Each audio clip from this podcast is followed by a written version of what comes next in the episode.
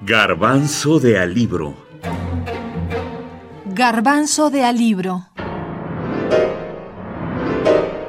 Libro. Libros. El autor es su escritura. Su obra.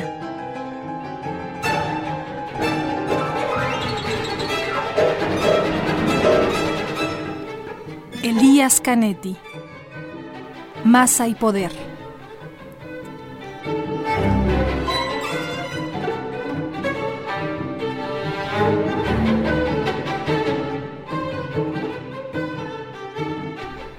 La masa necesita una dirección. Está en movimiento y se mueve hacia algo. La dirección, que es común a todos los componentes, intensifica el sentimiento de igualdad. Una meta, que está fuera de cada uno y que coincide en todos, sumerge las metas privadas, desiguales, que serían la muerte de la masa para su subsistencia, la dirección es indispensable. La masa existe mientras tenga una meta inalcanzada.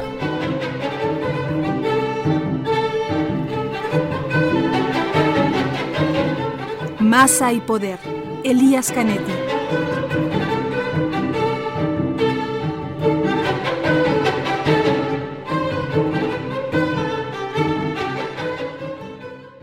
Masa y poder, se ha dicho, se encuentra en medio camino entre el ensayo y la narrativa, doble perspectiva para abordarla.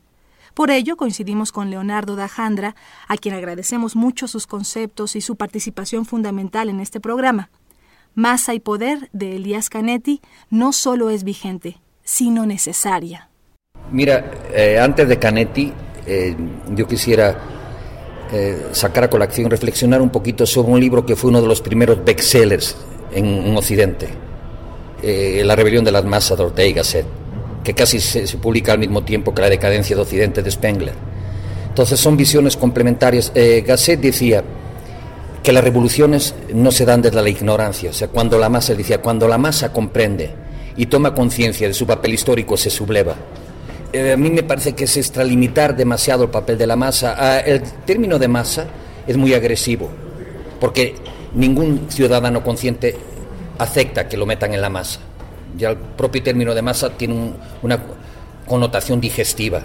Entonces, eh, yo sí creo que eh, la perspectiva de Gasset, que se opone al concepto de masa, va muy relacionado con dos conceptos eh, importantes, que uno es la aristofobia y otro es la aristofilia. La aristofobia, el odio a los mejores, y la aristofilia es el, amor a los mejores. Pero ¿quiénes son los mejores? O sea, el intelectual, el intelectual orgánico, y Canetti lo que nos pone aquí es un poco eh, la perspectiva del intelectual cuando se somete al aparato político. Y aquí yo quisiera enfatizar algo que creo que está de una manera muy sucinta en Canetti, aunque no lo expresa así. Cada vez que el intelectual se acerca al poder no se hace más sabio el político y el poderoso, se hace más perverso el intelectual.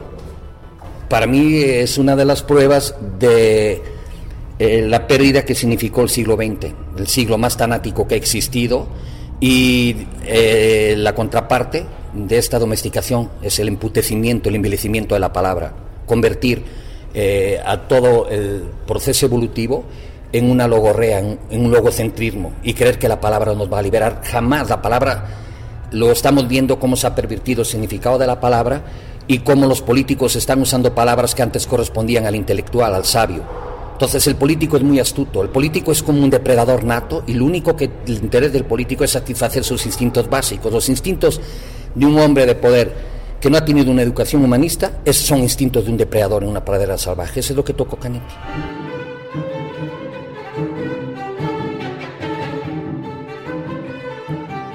Fuerza y poder. Con fuerza se asocia la idea de algo que está próximo y presente. Es más coercitiva e inmediata que el poder. Se habla, con mayor énfasis, de fuerza física. A niveles inferiores y más animales, Es mejor hablar de fuerza que de poder. Una presa es agarrada por la fuerza y llevada a la boca con fuerza. Cuando la fuerza dura más tiempo se convierte en poder. Pero en el instante crítico, que llega de pronto, en el instante de la decisión y de lo irrevocable, es otra vez fuerza pura. El poder es más general y más vasto que la fuerza, contiene mucho más y no es tan dinámico. Es más complicado e implica incluso una cierta medida de paciencia. La palabra Macht, poder, deriva de una vieja raíz gótica, magan, que quiere decir poder, ser capaz, y no está relacionada en absoluto con la raíz magen, hacer. La diferencia entre fuerza y poder se puede ejemplificar de manera evidente por la relación entre gato y ratón.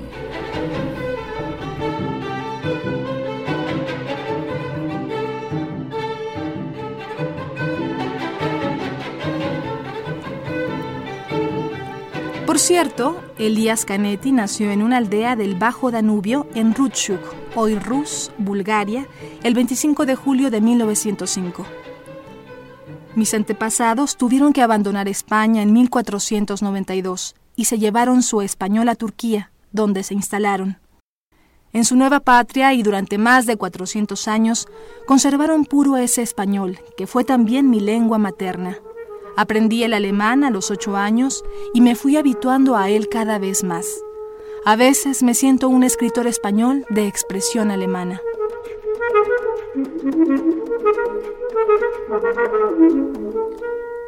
De joven, el ensayista galardonado con el Premio Nobel de Literatura 1981 trabajó en un laboratorio de química, con sus procesos y sus fórmulas, ocupación que para él significó una disciplina muy particular para el oficio de escribir. Hacia 1911 se trasladó a Inglaterra y en 1913 a Viena. Durante sus últimos años vivió en Zúrich, su inscripción en estudios de ciencias naturales no lo ahuyentó de los círculos literarios y frecuentó la amistad de escritores como Karl Kraus y Robert Musil.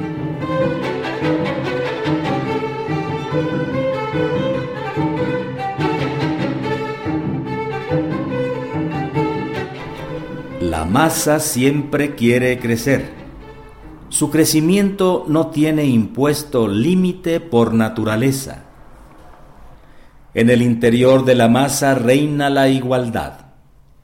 Se trata de una igualdad absoluta e indiscutible y jamás es puesta en duda por la masa misma. La masa ama la densidad. No hay densidad que le alcance. La masa necesita una dirección. Masa y poder de Elías Canetti fue publicada en 1960. Lo que Canetti dice en esta obra es que la relación del poder con la masa como tal es perversa. Con esa perspectiva, esta relación siempre te regresa al estado de animalidad, siempre en la animalidad. El interés de Canetti es preguntarse quién defiende a la ciudadanía hoy en día por encima de sus intereses personales. Este es el meollo del asunto. ¿Cómo anulas esta relación de poder y cómo la masa toma conciencia de su existencia, de su participación, de su poder.